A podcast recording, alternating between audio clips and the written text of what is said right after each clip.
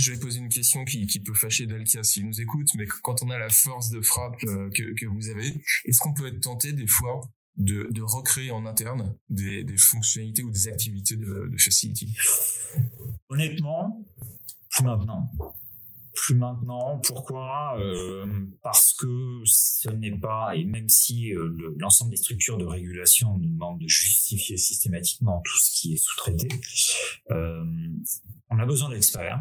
Et c'est d'ailleurs ce qu'on est allé rechercher chez Dalkia, qui s'est très clairement recentré sa prestation sur son cœur de métier, c'est-à-dire le technique et particulièrement la CVC. et c'est ce qu'on est allé chercher, ce qu'on a trouvé.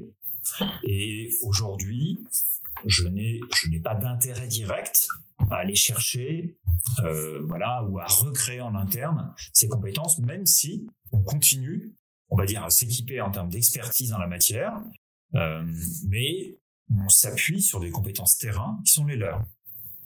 Et donc, c'est juste un niveau de démultiplication dans un fonctionnement qu'on va qualifier d'intelligent. J'ai, pas vocation à, je, surveille euh, euh, c'est normal euh, parce que dans, mon panel j'ai aussi on va dire une partie restauration.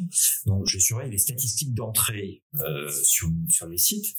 Et tu vois un site comme Evergreen qui représente quand même presque 200 000 maquins de bureaux mes partenaires sont plus de 250 tous les jours toutes composantes confondues donc euh, euh, voilà, multitechnique, euh, ascensoriste, accueil, propreté, sécurité, espace vert, y compris restauration, ils sont 250 tous les jours. Euh, j'ai pas vocation à intégrer ou à recréer une population de 250 personnes euh, pour gérer un site comme celui-là. T'as suffisamment à gérer, oui, c'est clair. Donc autant se reposer sur, sur les partenaires.